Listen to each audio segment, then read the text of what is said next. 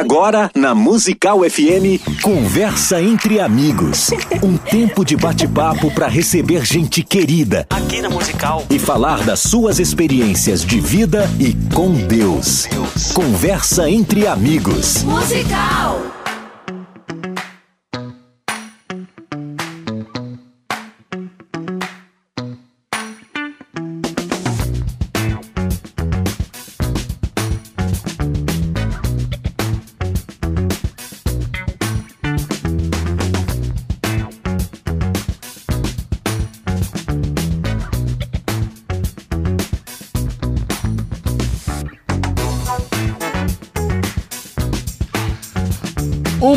Dia na graça e na paz de Jesus. Eu sou o pastor César Cavalcante e mais uma vez, para a glória de Deus, está no ar mais uma edição do programa Conversa entre Amigos. Uma vez por semana, nosso programa tradicional de debates dá lugar a um momento de entrevistas, onde nós trazemos aqui pessoas estratégicas dentro do reino de Deus, pessoas que têm feito a diferença, levando também a palavra de Deus em vários meios e através de várias formas diferentes.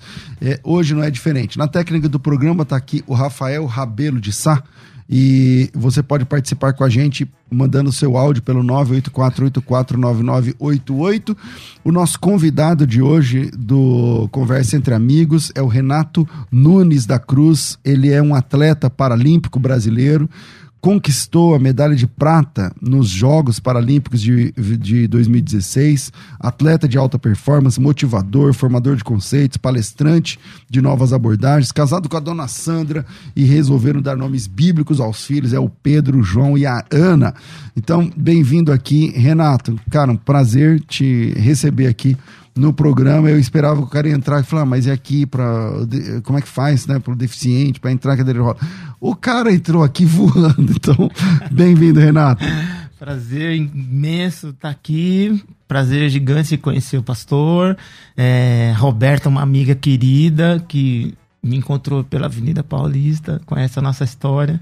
Eu espero que a gente tenha um tempo de qualidade, acima de tudo, e que seja um prazer para todos nós aqui é esse tempo que a gente vai bater um bom papo, uma boa tá. resenha. Você no antigamente falava paraolímpico, agora fala paralímpico, né? É, você é atleta paralímpico há quanto tempo?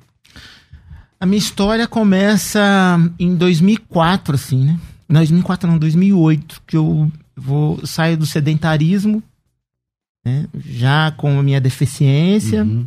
e me arrisco a fazer uma simples caminhada. Começa assim a minha. Você já tinha minha... perna mecânica nessa época? É, eu já tinha. Eu sofri um acidente de trabalho em 2004 e meus filhos eram muito pequenos. E é, começa aí então um, um, novo recomeço do ser humano, né? Uhum. A gente, de qualquer. É, toda vez que a gente passa por um, uma grande. uma grande turbulência, um momento que a gente não esperava é, a gente tem que partir de algum lugar.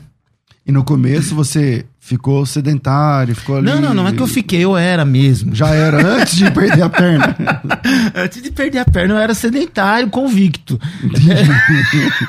Aí depois que perdeu, você arrumou agora uma boa desculpa para falar assim: olha, agora. Na verdade, sim, com as duas pernas. Isso. Eu não andava, não é, corria, né? Na ver... Acho que tudo começou por provocações. Por, por provocações.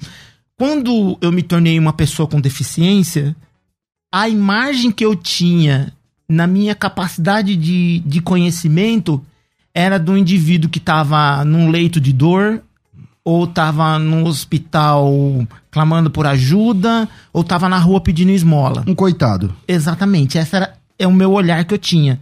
E quando adquiri... E você achava que você ia virar isso? Quando eu adquiri minha deficiência, essa era a mensagem que eu tinha. E eu queria saber, essa era a pergunta que eu tinha dentro de mim. O que, que eu poderia fazer com esse novo formato do meu corpo? Entende? Uhum. O, que, que, eu, o que, que eu posso fazer desse jeito aqui? E, e, comecei fazendo coisas simples de muleta. Eu fiquei muito tempo usando muleta. Então vamos por parte. Como é que você perdeu a perna? Eu, é, eu fui. vamos lá. Eu fui por. Eu, eu fui funcionário do metrô de São Paulo por muitos anos. Uhum. Eu trabalhei na companhia do Metropolitano de São Paulo por 27 anos. Caramba. Oh, mas é. peraí, quantos anos você tem, bicho? Essas perguntas não se faz. Porque se você tá amputado desde 2004 e você trabalhou se- 27 anos, meu irmão. É, eu sou um jovem garoto de 51 anos de idade. Ah, é que você começou cedo também. É, você É, eu comecei, eu passei num concurso público com 19 anos, né? Entendi. O que, que é- você fazia lá no, no CPT, Eu, né? é, não, no Não, metrô. não é CPTM, é no metrô. metrô. Eu fui garoto do Senai, eu fiz o curso profissionalizante do Senai, na Leopoldina, como eletricista de manutenção. É, como, como inspiração eu tinha o meu pai, que também era um eletricista de manutenção. Que legal. É, aí a partir daí, eu, com 19 anos, eu fui, eu consegui passar no concurso público e começa uma jornada. Aí de- um entrou no metrô. O Entrei no metrô de São Paulo e começa uma jornada de vida, assim. que você fazia no metrô? Eu trabalhava com rejuvenescimento de equipamentos, eu trabalhava com motor de trem. Eu trabalhava, eu não, eu Que não legal, atuava, é, eu não atuava diretamente nos, no trem, mas atua- atuava nos equipamentos que vinham para manutenção. Você não ficava na- lá nos é, trens? diretamente o metrô é dividido por, por, por células, pra gente entender mais ou menos. Uhum. Obrigado, por células. Ele tem, um, tem uma equipe que trabalha atuando diretamente nos trens que você encontra aí, que você passa na plataforma, você vê o pessoal operando o trem. Isso. Esse equipamento deu problema, ele entra numa oficina. Tem uma outra equipe. E é lá que você trabalhava na oficina? Não, Não. essa equipe vai lá, atua direto, tira esse equipamento que quebrou e coloca um outro equipamento novo Pra para o rodar, trem, pra- rodar. ah. Esse, equi- esse equipamento que quebrou, ele vai para as oficinas de direito. Equipamento eletrônico vai para uma, equipa, pra pra uma oficina eletrô- de eletrônica e eu É trabalhava. mó trampo, é mó complexo. É então. extremamente complexo e eu, eu tenho uma E você ia nessa de manutenção, de manutenção de do elétrico. de manu- manutenção elétrica de, equipa, de motores de trem. O trem mudou, né, hoje em dia, é, mas o equipamento, o, É, ele mudou por fora é, é diferente, mas por dentro é a mesma coisa? Tipo, Não, ele mudou o sistema de conexão deles, de, de ele mudou o sistema de de alimentação? Não, ele mudou o sistema de comunicação. Se eu não falha a memória, se tiver alguém que sabe mais do que eu aí, é é CBTC, é um sistema novo. É como se você tivesse Ah, CBTC, usando, como é como se você estivesse usando o, o, o- no seu sistema Windows, no seu computador, Aí e a o gente sistema. trocar o sistema, entendeu? A gente tá usando o Windows. O da sua época era qual? era o Windows. Aí, E aí agora- mudou para um outro sistema mais atualizado. Que agora você já não manja mais. Eu Aí já não você chegar lá, mais. você já é. não, não Eu já, já não manjo mais. é. É, e. Tá, e você trabalhando lá com. Com esses Que tamanho é o motor, mano? Bom, a peça que caiu em cima de mim era de 400 quilos, de uma altura de 2 metros. Ela tava prate- num guincho, ela tava, ela tava no- num- É, ela ela, tava- tava... ela tava numa prateleira, né, acima da minha cabeça, e eu tava operando um guindaste, e esse guindaste bateu nessa peça. Mas você tava em pé? Eu tava em pé, operando Em pé, mexendo no como se fosse um joystick. Tá, você tava no controle. operando. no É, controle. tava- é, eu já tinha treinamento pra isso. E tal. foi um erro seu? Ou não? É uma so- eu digo sempre que um acidente de trabalho é uma soma de erros. É uma soma de erros. É uma soma de um lugar inseguro, de uma manobra, de uma manobra de imperícia. Entendi. Entende? Então tem as duas Sim, coisas. são Então, duas mas coisas. aí, vamos lá. O que importa é que ela, é, caiu do guindaste? Direto não, na sua perna? Não, ela caiu de uma prateleira. Esse equipamento estava mal colocado numa prateleira e ao movimentar esse guindaste, a peça, a- o guindaste que eu estava operando bateu nessa peça e eu não vi. Hum, E essa peça que estava solta ela caiu, de- caiu em cima de mim e esmagou meu pé. então foi, a caiu gente- no seu pé. É, a gente sabe essa informação porque quando, é, quando os amigos. Eu tava sozinho trabalhando depois do horário. Não, a gente- gente socorreu. Então, é, eu tava sozinho trabalhando e quando fez o barulho, eu comecei a gritar. Tinha um pessoal da limpeza, da, da faxina, que estava atuando ali naquelas, nas imediações. E também, naquela época, havia um grupo de. O, pessoal da operação de trem, eles trabalham 24 horas. E tem um lugar de descanso para eles, numa sala que tem alimentação, refrigeração. E eles ficam ali fazendo rodízio desses operadores. E eles escutaram a minha, o, meu, o barulho que foi estrondoso Da queda do da queda do, negócio. equipamento e, e vieram me socorrer. Aí chamaram o SAMU, Então chamaram o bombeiro, vieram rápido. E. Cara, e a dor, velho? Não- Na hora você não Ah, eu- dá- é, bloqueia essa dor? Não, eu, eu lembro de tudo, assim. Eu lembro de tudo. Eu falo sempre para as pessoas que, que, assim, eu lembro de tudo. Absolutamente Você tudo. não apagou? Eu não apaguei nenhum instante. Quando Ele cheguei- caiu aonde, Por- o equipamento? é, caiu no seu pé, no Ele- seu... É, quando a gente. Por que, que eu- a a gente fala isso? não tinha nenhuma câmera filmando, né? Mas as fotos do local do acidente é, faz com que a gente. E, e as minhas informações que eu passei pro primeiro médico quando eu fui resgatado no Hospital Saboia, lá no Jabaquara, é, de- faz com que a gente faça essa leitura. Que o equipamento caiu no- na peça que eu tava transportando. Essa peça escapou de um gancho que eu, tava, que eu tava usando. Esse gancho bateu na minha cabeça e depois esmagou meu pé. Porque essa era a informação Caramba. que eu passei para o médico, né? O médico que me atendeu no primeiro resgate. Eu falei Mas pra ele que sua algum- cabeça também, também? então, eu fiz um corte muito profundo na cabeça, eu perdi muito sangue. Foram, foram 10 bolsas de sangue que se utilizaram para poder caramba. fazer minha cirurgia. Foi bem, foi bem grave. Tá, mas e aí o, a- o negócio caiu em cima do. Qual doeu mais? Então, a cabeça, então, né? Porque. É uma soma de sensações e que eu aprendi com o tempo, até mesmo pelo tempo de trabalho, que quando a gente tá muito nervoso é respirar fundo e manter o, tentar manter o, o máximo de controle possível, né? Isso. Então, o máximo de controle possível. Então, eu não olhei pra minha, pra minha situação, porque eu sabia que algo muito grave tinha E você acontecido, tava falando o tempo todo com eles? falando todo o tempo com as pessoas que estavam ao meu redor. É, Então, eu não olhava pra minha, pra minha perna, porque eu sabia que tinha dado ruim, e só procurava respirar fundo e esperar o resgate E o chegar. equipamento caiu em que parte da perna, assim? da- Ele da- esmagou a planta do meu pé, eu tive um esmagamento de planta de pé. Foi, esse é o diagnóstico. Esbagaçou tudo, Esbagaçou né? Porque- tudo. porque Tentaram tem- salvar, tentaram salvar minha perna. Doutor Hélio Estima, lembro do nome do, do, do médico.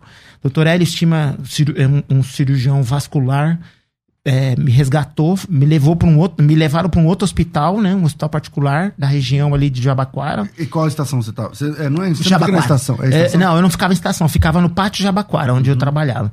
Que atendia Jabaquara. Atendia. Era um, é um pátio onde que fica todos os trens estacionados, né? Onde que fica, onde fica o setor de manutenção e tal. Entendi. Enfim, e eu acabo indo, sendo resgatado pro Hospital Saboia, depois eu fui pro Nossa Senhora de Lourdes, que parece que esse, esse nome mudou agora, é um outro nome de hospital. Enfim, e a partir daí começa... Então, e esse médico, ele tentou ele manter tentou- seu pé. É, tentou manter meu pé, mas não teve solução. Porque deve ter quebrado muito. Porque o É, pé tem tipo, muitos ossos, É, né? Muita é, é, coisa. foi muito, foi muito difícil. E qu- quanto tempo depois que decidiu que falou, ó, vai ter que 24 amputar? horas. Nossa, é muito rápido. Muito rápido. né? o pé não respondeu e eu continuei. E se não amputar logo, vai ficando vai pior. ficando então, pior. não sei o quê. Vai ficando pior. E amputou aonde? Eu, eu, eles chamam de um terço distal. É como se eu amputasse na canela, No metade da canela. Um pouquinho pra baixo, bem perto do tornozelo. Aí Tá. depois de um ano eu tive uma nova cirurgia, porque eu, na hora de colocar a prótese, eu não, eu não me adaptei bem. Existe tudo um complexo, é bem complexo. né? É, assim, pra você Você usar ficou prótese. um ano sem nada. Eu aí- fiquei dois anos afastado. Eu fiquei seis meses. Eu fiquei seis meses andando de muleta até colocar prótese. De seis a oito meses, mais ou menos. Aí depois que eu coloquei prótese, eu, eu sentia muita dor pra andar, me doía muito, era muito A ponta do osso ou não? A ponta do, o- na ponta do osso. É como se Porque você o tivesse osso vai a, machucando a carne, né? a canela, é, a canela não tem musculatura. Tanto é que depois o médico, eu fui fazer uma cirurgia reparadora e esse médico subiu um pouco mais a minha amputação, protegeu, Cortou mais um pedaço. cortou mais um pedaço, protegeu. A partir daí, poxa vida, começa um novo, um novo recomeço. Porque aí ele tem que cortar o osso mais pra dentro e deixar mais carne, né? Mais na, próximo. Na, na coisa, pra, é como pra não machucar um- o osso. é, é, brutamente dizendo, é como se você fizesse um coxinho, um coxinho de mecânico. Quem é mecânico e tá ouvindo a gente aí sabe o que eu tô dizendo. Como se você fizesse um coxinho assim e preparasse o coto para receber o equipamento que é a prótese, Entendi. né? Aí, então você, né, então sofreu um pouco nesse começo, porque Sim, você não conseguia sim, ficar em pé sim, apoiando exatamente, andar, porque né? tinha um osso emp- empurrando Isso, ali. Era muito, era muito doloroso, né? Andar de prótese não é simples. Eu acho que existe um período de adaptação que o, o, o- esse indivíduo que adquire a sua deficiência, como eu adquiri, ele tem que ter muita paciência e resiliência nesse processo, assim. Porque é, e- bem desafiador. E, e esse, hoje, o coto é em mais ou menos na metade da canela ou não? Sim, é. hoje é mais ou menos na é, metade é, da canela, é, porque é. subiu um pouco. Subiu um pouquinho. E, cara, é reaprender, né? É, Andar, é, reaprender. É um novo recomeço. Você lembra quando você andou já sem dor e falou, "Meu, agora eu consigo andar de verdade? Eu falo pros caras, eu falo pras pessoas assim, a gente hoje é meio que ciborgue, assim, né? É, e, e- e a gente. Eu dependo de um equipamento para poder andar. E esse equipamento tem que estar em boas condições. É como você fazer uma viagem com um carro velho. Você vai fazer a viagem? Vai. Então, é, vai é- fazer, mas ela não vai ser agradável, porque vai estar batendo alguma coisa. Então, quando o meu equipamento ele tá tudo justinho, eu uso uma joelheira para poder manter, eu uso um sistema a vácuo com uma válvula, então tem todo um sistema. Ah, é? É, tem todo um sistema. Então, quando todo esse sistema tá funcionando bem, tranquilão, vamos subir montanha, aonde você quiser a gente vai. Quando esse sistema não tá muito Começa a bom, dar- começa a dar ruim. É, entendeu? aí- Então o andar não é muito confortável. O Orlando Iannuzzi, ele tá dizendo, pastor, manda um abraço pro Rafael, eu era operador de trens, nós trabalhamos muito tempo próximo ali que no pátio Jabaquara. Olha que legal, Olha que legal. que legal, que Orlando legal. Oi, Iannuzzi, Orlando, prazer, filho. cara. Legal. Olha que bom, que bom que você tá ouvindo a gente. Sabe o que eu, que eu tô contando aí? É, isso aí. Agora vem cá. É, curiosidade, vai. Não, Sim, não sim, sei sim. se você. Bora. Não quero te deixar Não. desconfortável. De- vamos ver isso aí. Mostra na Ah. câmera como é que dá. É, como é, como é que funciona? Que, tira o, fone aí, coloca aqui. Peraí, sei peraí, lá. é que eu tô. Ainda bem que eu vim de calça hoje. É, eu uso eu uso um equipamento aqui. Não sei se dá pra. Ah, dá sim, ó. Eu uso, eu uso Ah, uma tá prótese, né? Eu uso uma é prótese. simples assim pra tirar? É, é simples. Tá. Essa é simples. Existem vários outros sistemas. Ah, é leve. É leve, é. Existem o- vários outros sistemas, né? O- É. Outros sistemas. Esse sistema que eu uso é uma válvula, tá vendo? Que Essa quando válvula essa, essa válvula, o ar só sai, ok? Ah, Quando eu entro aqui dentro, Você empurra o ar, igual eu empurro uma, o ar uma como se injeção. fosse um pistão. Isso, Isso, que nem isso. uma injeção. Isso. Isso. a mesma coisa. Então eu tenho, eu tenho uma, uma um liner, uma borracha que protege a minha perna. Certo? Uma borracha que protege. Não, é que hoje eu fui pra academia, então ela tá meio molhada, gente. de Certo. Não conta nada pra ninguém. Aí você tem aqui essa É, borracha. eu tenho, uma, eu tenho uma, um liner, né, que a gente chama, é uma borracha. Aham. Se você quiser colocar a mão, tá vendo? É uma, é uma Ah, borracha tá. que protege a minha relação do homem, né, Aham. do ser humano, com o equipamento que é de Entendi. fibra. Ok? Entendi. Eu uso essa meia para diminuir um pouco o desgaste desse equipamento. Ok? Entendi. Então, e uso por cima de tudo uma joelheira. Entendi. Essa joelheira Pra deixar ela. para vedar o ar, o ar não entrar. Então forma uma pressão negativa. Quando entra o ar, o que acontece? Se você não tem a quando, válvula. en- quando entra o ar, eu fico pistonando. Ah, eu fico tá. movimentando. Quando eu levanto minha perna, ela, entendeu? Ela fica Ah. pistonando. E isso é um incômodo terrível. É, é- é muito ruim. E quando não tem o ar, acabou. Zeradinho fica show. E aqui, ó, essa É, articulação? aí esse pé, aí, Conforme você anda. aí né? vai o dinheiro, conforme porque você- é, o processo de reabilitação, ele também passa por uma questão socioeconômica.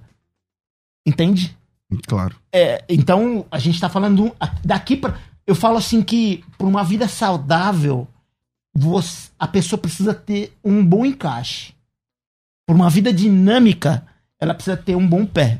Uhum. A soma dos dois, entende? Que- Esse aqui que é o cara do negócio, pelo não, que eu não, eu falo que o cara do negócio é daqui pra cima. Ah, é daqui pra cima? Eu acho, na minha opinião. Porque quando você tem um bom encaixe, quando você tem um bom Ah. encaixe, você tem.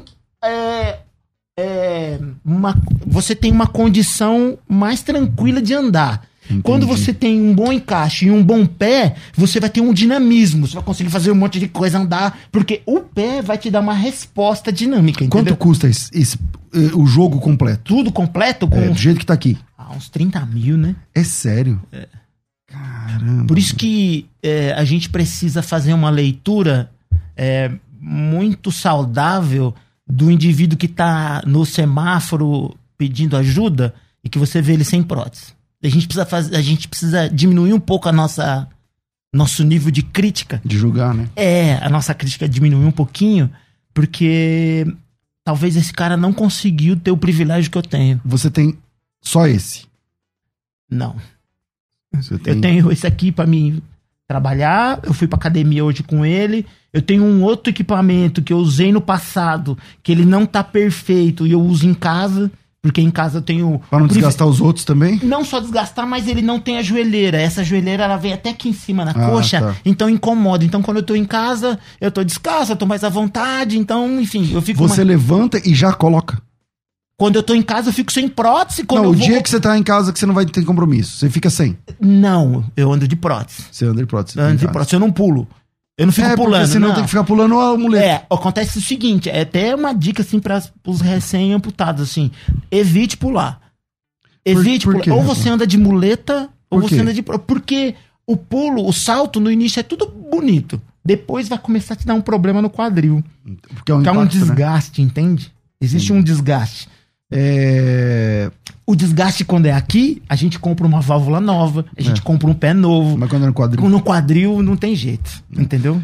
E hoje, é... Então, aí você tava falando, só, só tenho essa. Eu tenho essa pra, pra andar, eu tenho uma prótese pra correr, pra, pra, pra minha prática esportiva, porque dá pra praticar esporte. Aquelas que é assim, ó, um Exato, negócio. Assim. Você tem daí um desse também? Eu tenho. eu Isso tenho. é bom pra... É maravilhoso. pra- Porque melhora. Parece que ele é uma mola ali, né? Isso, mas é- ele. Olha lá, você- lá, tem... Ah, tem imagens, temos imagens. Isso, ali, temos Ah, imagens. temos Que legal. imagens. Então essa, que está, essa aí É, da imagem é aquela de correr mesmo. Exatamente, que são os equipamentos que usam pra melhorar o desempenho. Como é que é andar com esse negócio, bicho? É sensacional. No começo. Pra mim é sensacional, assim. Foi muito.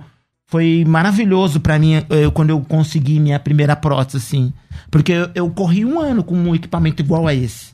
Quando eu. Porque a gente tava falando. Aí você nunca tinha começou. experimentado aquele que... Eu não sei, É, tem um nome é, esse é, equipamento? é. Tem um nome? É lâmina de corrida. Lâmina de coisa. É. Aí você nunca tinha experimentado. Não, nunca tinha Aí experimentado. quando você colocou, você falou... Ah, foi maravilhoso. Foi maravilhoso, assim. Foi confortante. Ele é feito do que aquilo ali? De fibra de carbono igual esse aqui, só que é um equipamento maior. É um, aqui também é fibra de carbono. Aquele é caro, né? Não é, mais é- não tem nada barato.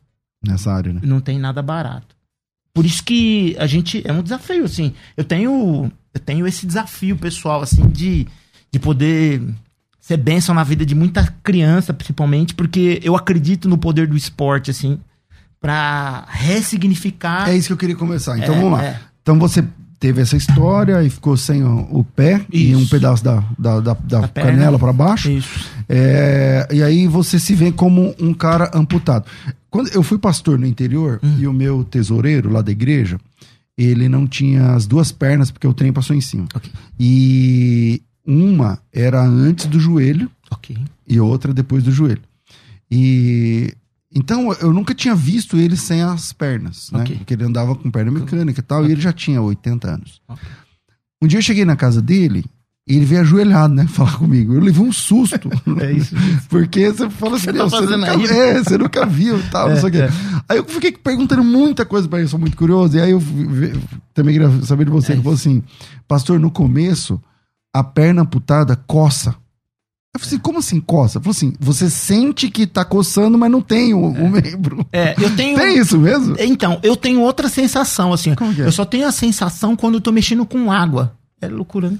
Eu Você tem a impressão? É, eu tenho a impressão que tá molhando meu, a minha prótese. Eu tenho a sensação que tem A água. sensação certinha? Isso, sensação certinha. Se você... tiver- É, se eu tô molhando, lavando alguma coisa, é o único momento que eu tenho essa sensação. Aí parece que você sente o membro verdadeiro sendo É molhado. é. Caramba. E coçar você nunca sentiu? Não, coçar o. A, a prótese não.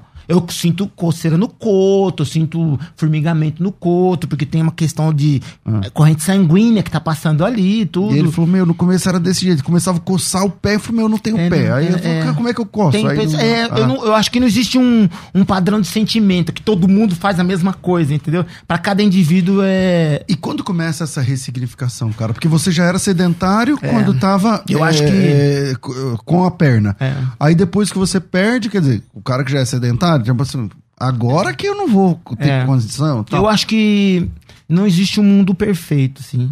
O que aconteceu comigo foi que acho que o meu processo de ressignificação, de ressignificar esse, essa minha deficiência, acontece quando eu recebo a minha esposa dentro do hospital, eu acordando da cirurgia. Acho que ali Da começa. amputação. Da amputação. Acho que ali começa meu processo de ressignificação. Porque É uma perda, né, velho? É. Então você fala assim, meu, não É. tenho mais pé, tal, Então- como é que eu vou viver? Como é que eu vou fazer? eu não tinha essa. Eu não, eu não olhava pra isso, assim. Quando a Sandra.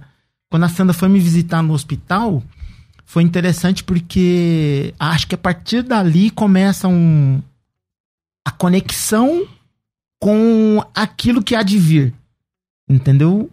Me propondo a enfrentar esses desafios. O olhar dela e a minha relação com os meus filhos. A, meus filhos eram muito pequenos, né? O João tinha 5 anos, a Ana tinha 2 anos de idade. Então, a partir daí começa esse meu processo de ressignificação, porque eu sabia que a gente ia enfrentar essa, esse novo desafio juntos, né? Enfrentar esse novo desafio de mão dada, né? Sem ninguém soltar a mão de ninguém, né? É, quanto tempo de- depois que você começa a, a- a pensar em, em correr, em, sei lá, fazer caminhada? Você come- já foi direto pra corrida ou você, É, você falou, "Mano, eu vou, vou começar aqui devagar, vou começar É, andando? é. Na verdade, assim, na- quando a gente, nessa conversa, pra gente traçar a linha do tempo e para que as coisas façam sentido, eu. O processo de resignificação também passou por não aceitar minha aposentadoria por invalidez. Né? Porque eu fiquei afastado do trabalho e quando eu passava pelo INSS para fazer as perícias, Uhum. eu não aceitava Você não queria? eu não queria me aposentar aposentar. por invalidez. Então, quando eu volto para a empresa para começar a trabalhar, eu vou trabalhar com um cara chamado João Bernardo das Neves. Esse cara foi um- uma pessoa muito importante na minha vida, assim. Foi e é muito importante na minha vida. Porque ele não olhou para o meu estado físico. Ele olhou para as potencialidades que eu tinha. E eu reclamando da vida, que eu tava fora de forma, que eu tava engordando. E eu tinha uma desculpa ainda pra dar por conta da minha deficiência. Claro. Eu ainda tinha uma muletinha ainda pra pra reclamar. Uma boa desculpa, né? Uma boa Eu desculpa. não tenho perna, pô, Exatamente. então como é que eu faço? E ele falou pra mim a seguinte frase, assim, olha, por que, que você não vai correr, praticar esporte? E eu usei a minha condição pra poder justificar o meu não. Ele disse pra mim assim, olha, Renato, tem um monte de gente na mesma condição que você e que pratica esporte. A partir daí começa um novo Se recomeço. ele fosse condescendente, se ele ficasse ali, não, é, porque não é fácil, não sei o quê, eu sei talvez você não estaria aqui agora falando Provavelmente não, provavelmente não. Então, a partir daí começa esse novo, esse novo descobrimento de um lugar que eu nunca imaginei passear, andar, é, conhecer. Entendeu? Eu sempre tive admiração por a prática esportiva, mas nunca fazia, entendeu? E você já olhava para os esportes paralímpicos? Não, você já agora que não, você está nessa não. condição? Não, não, não. Então você falava assim, zero. um- zero? Zero. Zero. Nem sabia da existência. Caramba. Nós estamos falando, nós estamos, nós estamos falando de 2008, 2009.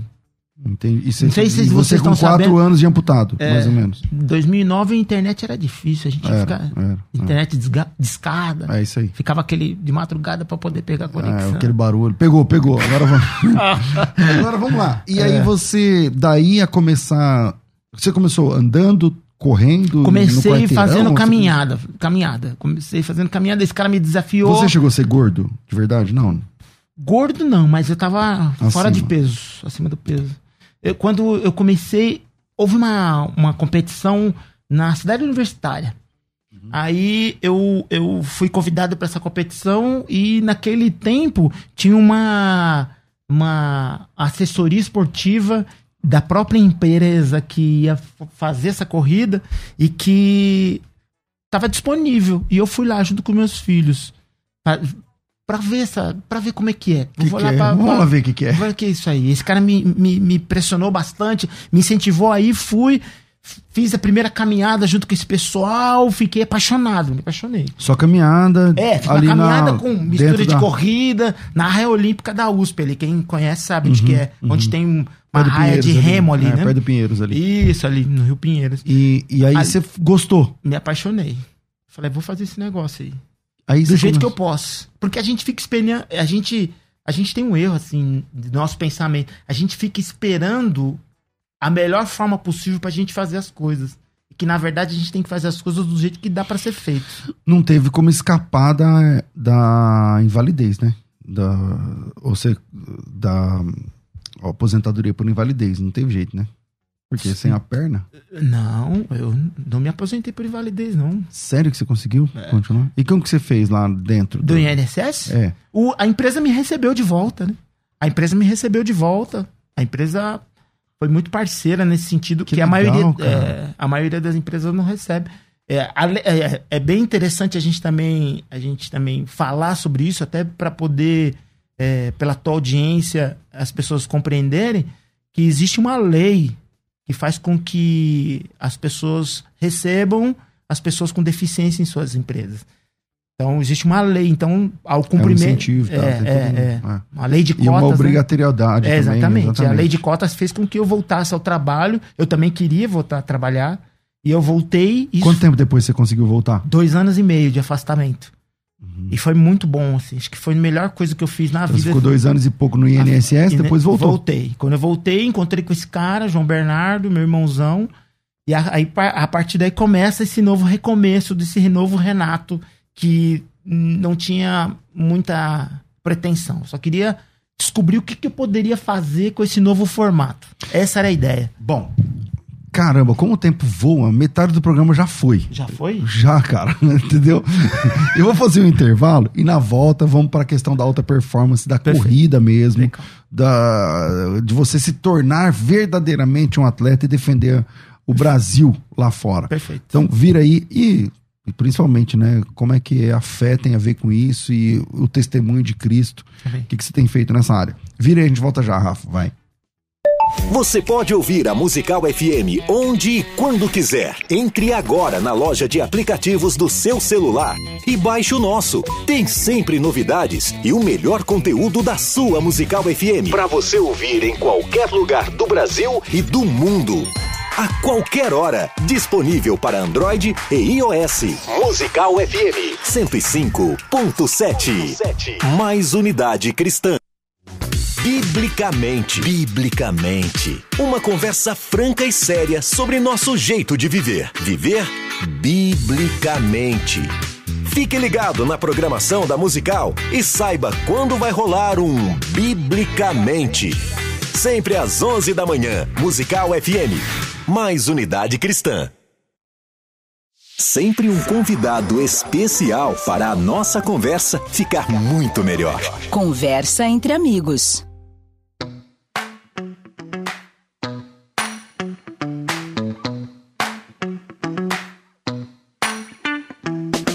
Estamos de volta com o programa Conversa entre Amigos. Eu quero falar com você sobre a Escola de Ministérios. Ela está com vagas abertas. A Escola de Ministérios é um programa de treinamento, um programa de aceleração e treinamento na vida ministerial. Você tem acesso a mais de 20 cursos, um painel de mais de 20 cursos e também mentorias semanais. Essa semana tem mentoria e a mentoria dessa semana é como implantar um departamento e uma liderança de discipulado na igreja local. Então, super, mega vale a pena que você faça a inscrição hoje, até quarta-feira, porque quarta-feira tem mentoria, você já entra nessa mentoria. A gente vai receber o pastor Henrique Bravo dessa vez, falando sobre como é, implantar na igreja local uma liderança de discipulado. Então, muito, vale muito a pena. Mentoria toda semana, conteúdo toda semana, evento uma vez por ano e todos os meses um curso novo liberado para você. É tipo um Netflix aberto com todos os cursos para você. A cada mês um novo curso, um novo certificado e você vai crescendo gradativamente. Então, tudo isso juntos é a escola de ministérios. Aí você pergunta, pastor, então, quanto custa cada. São 20 e poucos cursos? Quanto custa cada curso? Ó, depende, tem curso de hebraico custa mil reais, tem curso de cursos, tem vários cursos. Então, agora esquece tudo isso aí, pensa em 83 reais. É tudo que você vai pagar. Isso é mensal então é muito simples, é muito fácil, é muito rápido e começa hoje para você. Se você pode investir no seu chamado, no seu ministério, R$ reais, então a hora é agora.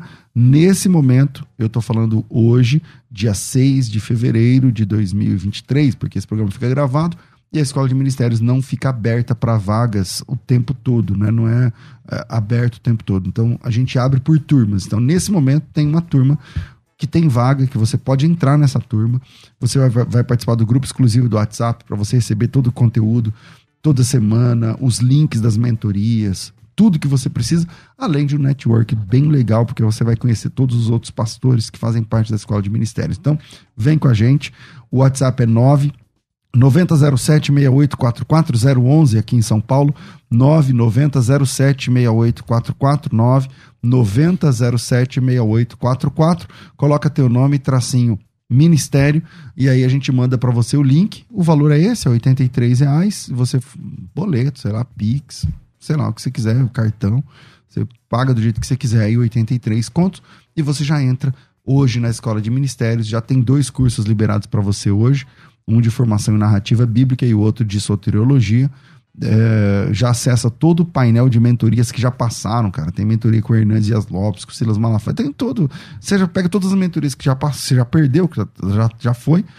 E a partir de agora você entra ao vivo também nas mentorias. Se você não puder entrar ao vivo, você fica no painel disponível para você.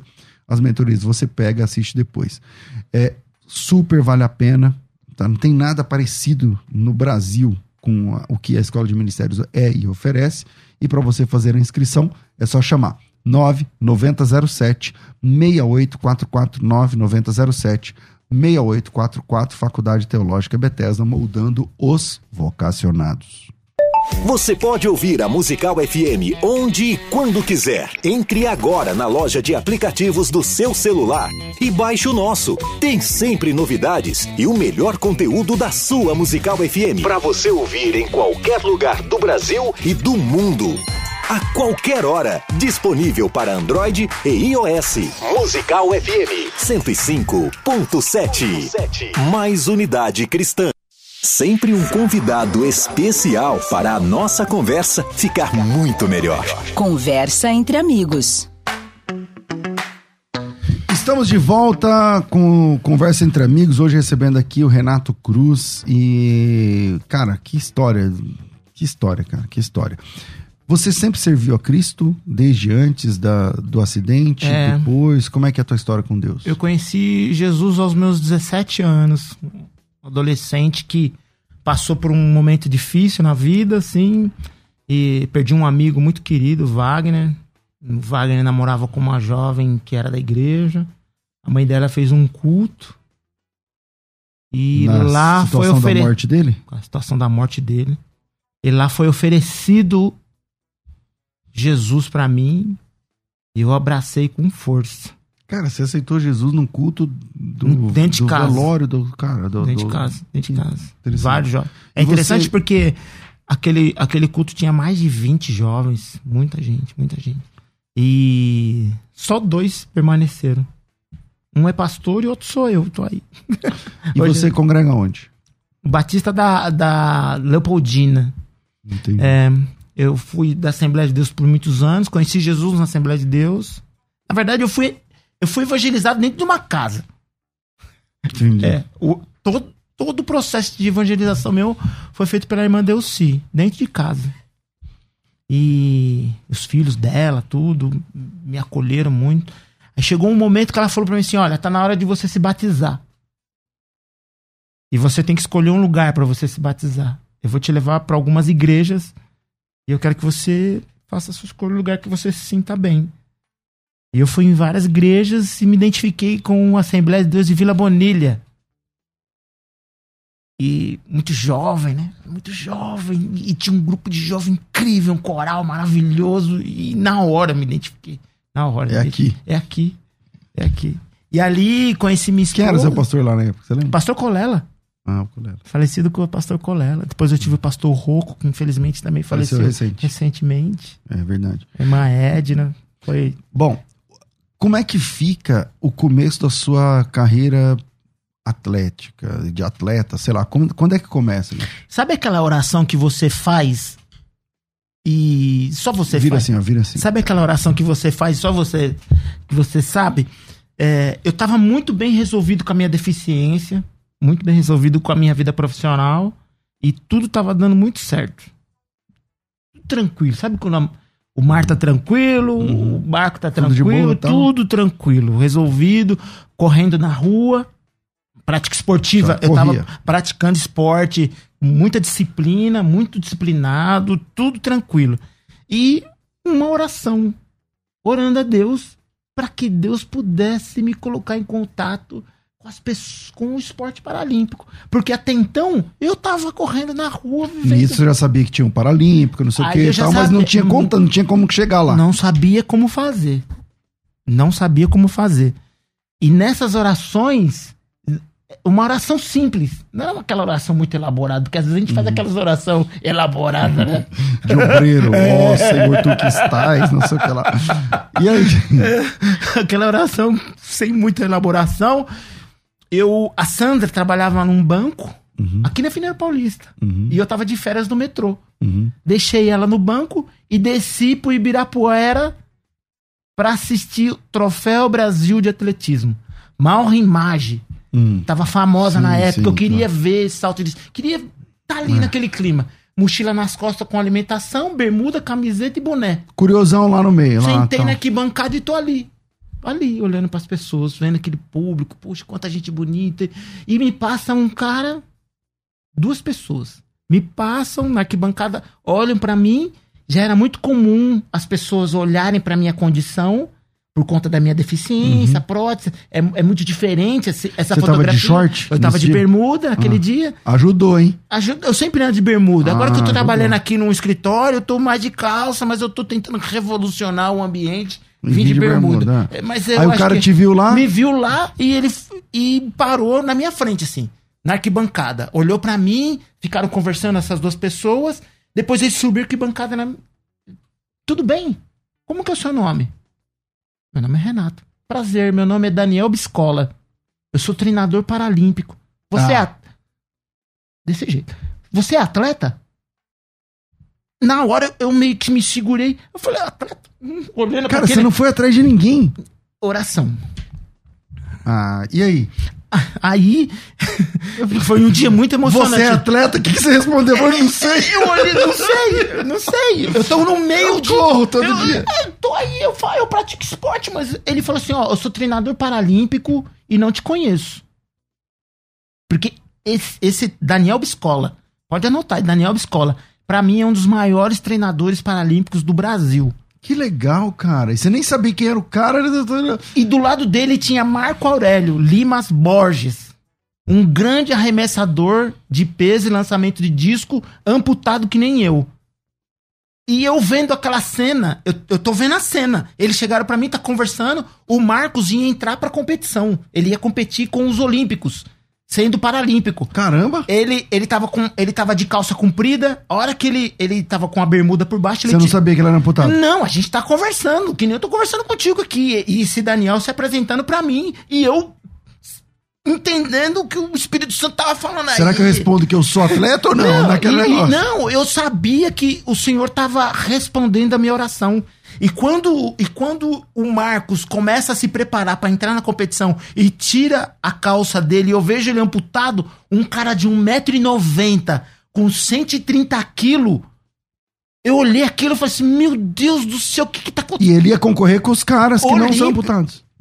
Depois do o tempo me mostrou, e é importante esse detalhe que eu vou falar, que foi a única vez que ele competiu com o Olímpico no Brasil. Caramba. É Deus, né? Não Meu tem Deus. outra resposta. Não tem outra resposta. Deus respondeu minha oração. E ele ficou bem colocado lá? Não, não. Ele fez uma marca boa. A marca. O Marcos precisa, precisava lançar na época 50 metros. Ele deve ter lançado para 45 naquele período. Uau. Ele é um excelente atleta. Hoje mora nos Estados Unidos. Eu tenho muito orgulho de ser amigo, irmão, confidente. Somos parceiros assim. Aí esse cara chegou e falou, esse cara falou assim, E mano, o Daniel, então o Daniel eu sou falou assim pra treinador mim, e "Eu- tal. eu sou treinador, o SESI tá fazendo um, um, um- O SESI tá montando uma equipe. O SESI não tinha equipe paralímpica. O SESI tá fazendo um teste pra novos atletas. Você não quer ir? Eu falei, quero. Ele falou assim: tirou um papel. Ele tirou um papel do bolso com o endereço de Santo André e entregou pra mim. Vai lá nesse lugar aqui e tal. Tal dia, vai lá. Quando ele saiu, eu comecei a chorar. Eu, eu comecei, eu, eu, comecei, eu me emocionei tanto. Eu fiquei meio que chorando e querendo ver aquilo. Eu queria estar mais perto. E eu fui meio que seguindo eles com os olhos, querendo saber onde esses caras vão. E desci aqui bancada, fiquei meio que cercando. Falei, mas quem é esses caras? Fiquei na grade vendo ali os caras arremessando. Cara, foi um dia O dia pra você. ao dia que o Senhor, você não tem dúvida que o Senhor respondeu a sua oração. Glória a Deus. O Senhor respondeu minha oração ali. Aquele dia foi. Porque aquele dia foi tão incrível. E eu tenho testemunho. Um testemunho incrível. Porque eu fui pra equipe. Eu Ah, conti- você chegou lá em Santo André, ele tava lá. Pegou o dia do teste, peguei minha família, eu só ando em bando, né? Nós somos em cinco, coloquei todo mundo dentro do carro, fomos Bora. pra Santo André. Cheguei em Santo André, tinham muitos atletas fazendo teste. Muitos. De todo tipo de deficiência que você pode acreditar. E, e no final ele dá o resultado. Ele tem lá, o Daniel é um Eu falo que ele é um treinador cientista barra carrasco.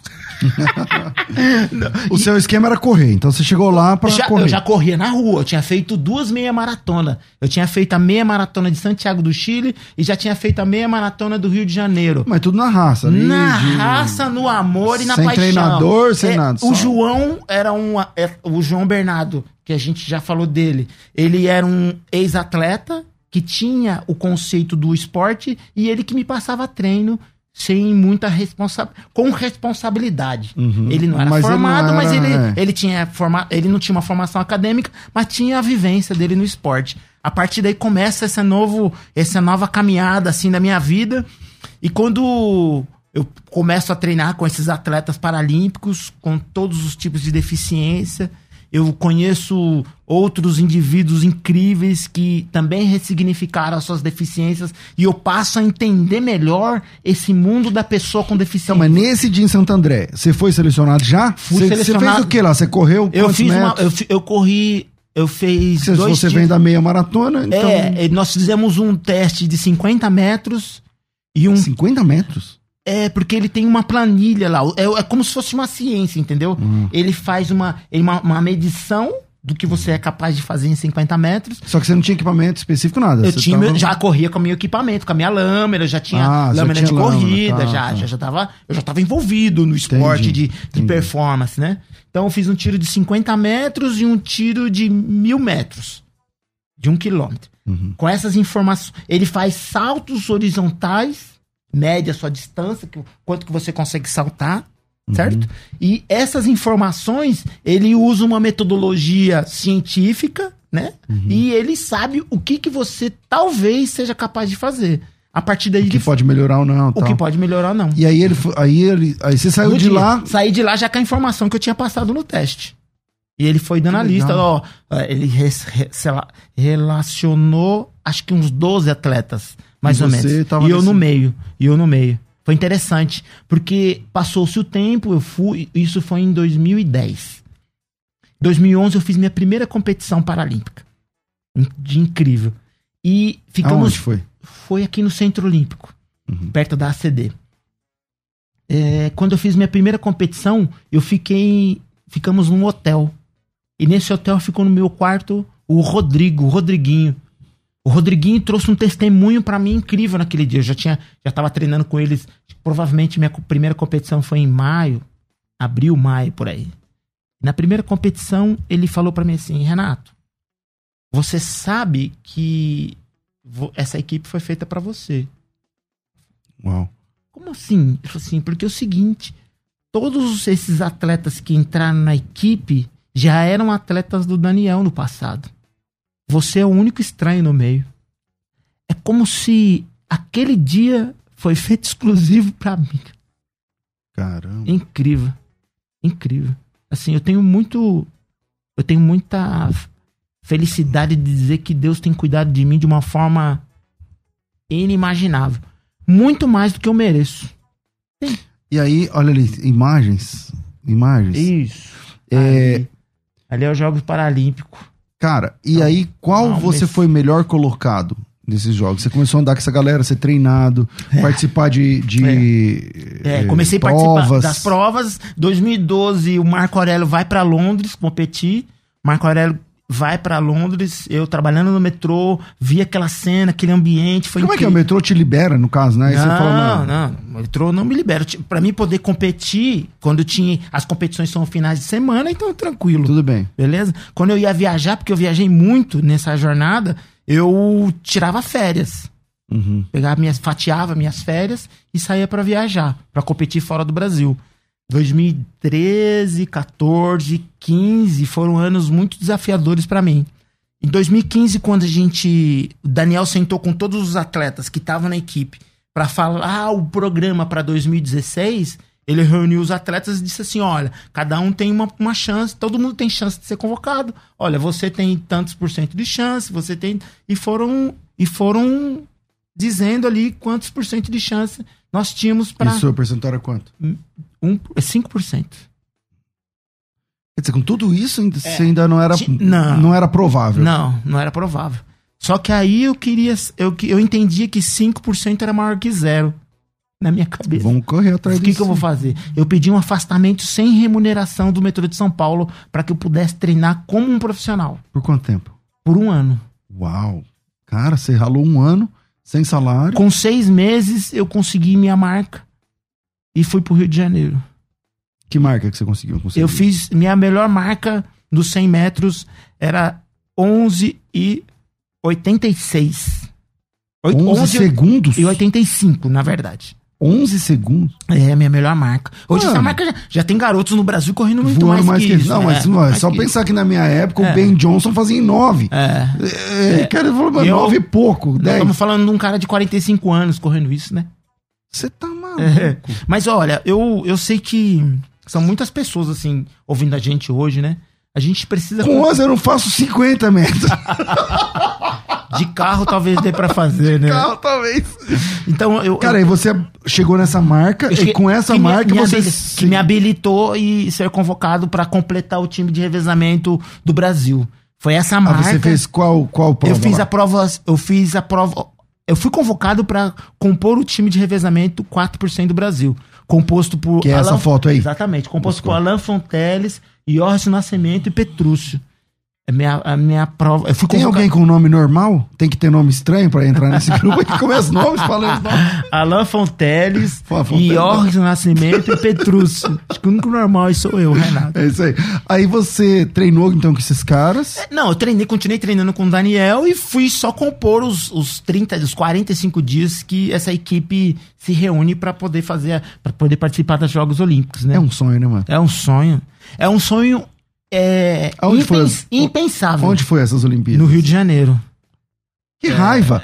O dia que você vai, tem que ser no Brasil, ao invés de Não, ser cara, fora. foi lindo, porque eu pude levar minha família, assim, sabe? verdade, se fosse fora, eu levei, poder. é, seria mais difícil. Eu me lembro que quando saiu a convocação, assim, eu chorei muito, assim, de emoção. Fazia 12 anos que eu tinha perdido minha perna naquele, no dia E da você convocação. não era novo, né, mano? Não, Velho pra, eu pra falo correr. que a minha vida era uma vida do sniper, eu só tinha uma bala pra tirar. Eu só tinha um tiro pra dar. Que lugar você pegou nesse, nesse, nessa. Nós Olimpíada? conseguimos é, a medalha de prata no revezamento. Uau.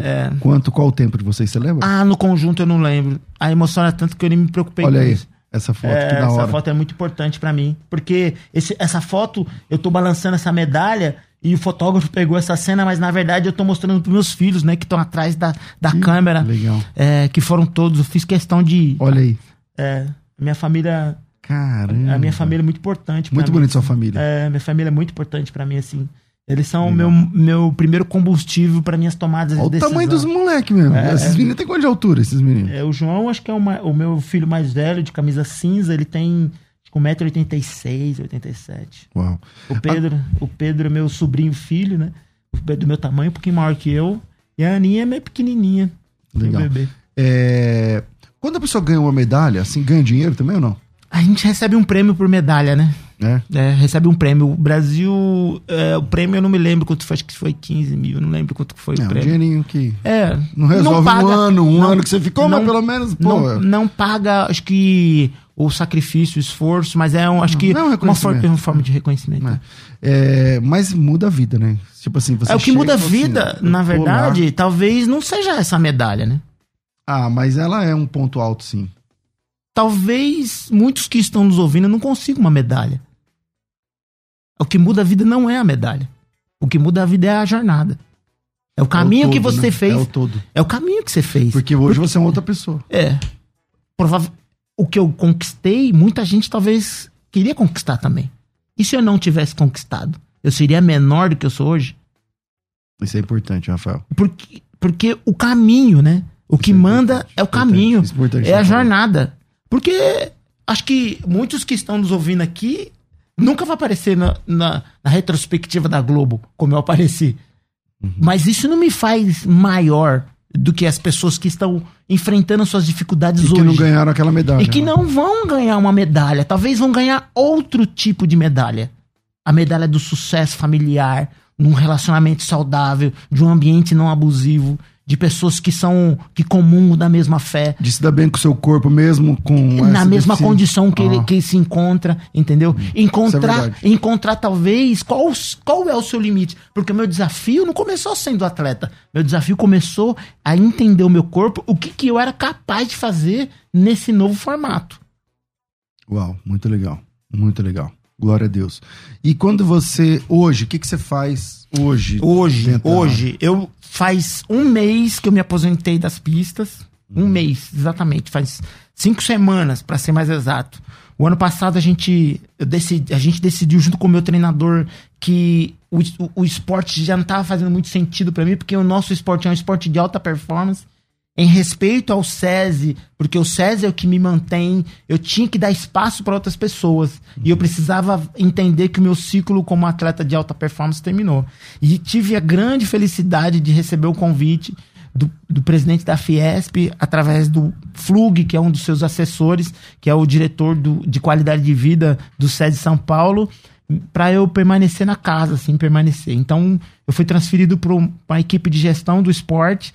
E hoje eu trabalho junto com o Fabiano, com outros, outros profissionais da área do esporte que tem me enchido de alegria poder estar vivendo esse novo recomeço para mim. Que legal, que legal. Glória a Deus. Cara, eu quero te agradecer. Nosso tempo, infelizmente, é, é curto, mas que Não. história. Legal, que, bom que eu tô história. aqui. Que da hora. Glória a Deus.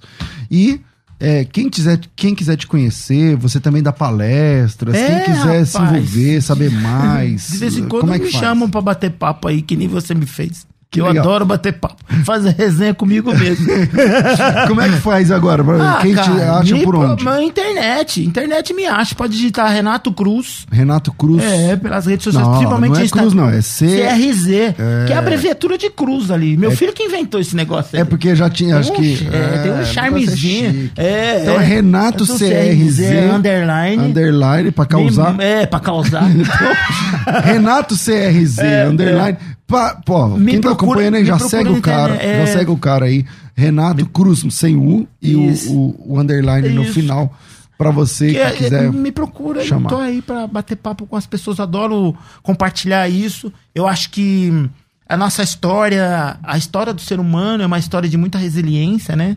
Desde o início, né? Desde, desde sempre, a gente precisa ser resi- resiliente, ser, é, reconfigurar essas relações que a gente tem no nosso caminho pra gente poder chegar no lugar que a gente tanto deseja, que é a tal felicidade. Glória a Deus. Obrigado, Renato. Eu Deus abençoe. Sigam lá, Renato CRZ Underline, nosso convidado de hoje. Muito obrigado. Rafa, obrigado também.